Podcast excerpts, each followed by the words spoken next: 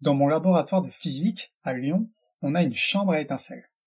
Ce type de détecteur a permis l'apparition d'une nouvelle physique dont l'âge d'or se situe dans la deuxième moitié du XXe siècle, la physique des particules.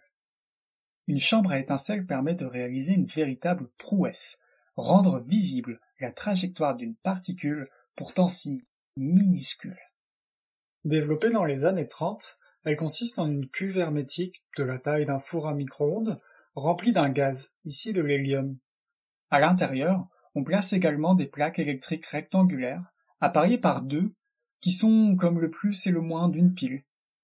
On obtient alors une succession verticale de grandes piles, qui, le moment venu, délivreront chacune une tension de 8000 volts.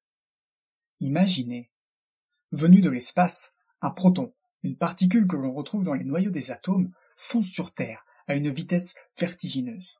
Il heurte la haute atmosphère et produit une cascade de particules secondaires qui pleuvront sur Terre, pouvant se compter par milliards et s'étendre sur des kilomètres carrés. L'une d'entre elles se dirige vers notre chambre à étincelles. Elle est d'abord repérée par le scintillateur placé au-dessus de la chambre, mais elle poursuit sa course folle. Elle arrache violemment des électrons aux atomes d'hélium constituant le gaz de la chambre et passe littéralement à travers les plaques métalliques. Elle finit par ressortir, mais est repérée une deuxième fois par un autre scintillateur placé, lui, en embuscade sous la chambre. Ce dernier alerte, comme le premier, le système central d'électronique. Hmm.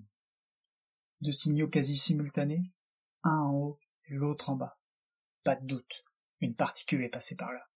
Une décharge de 8000 volts est immédiatement envoyée à chaque paire de plaques électriques. Entre chacune, les milliers d'électrons arrachés plus tôt par la particule déclenchent un courant électrique bref, soudain et détonnant. Des éclairs foudroient dans la chambre, éclairant la trajectoire de la particule passée plus tôt. Et c'est pourquoi ce détecteur a hérité du doux nom de chambre à étincelles.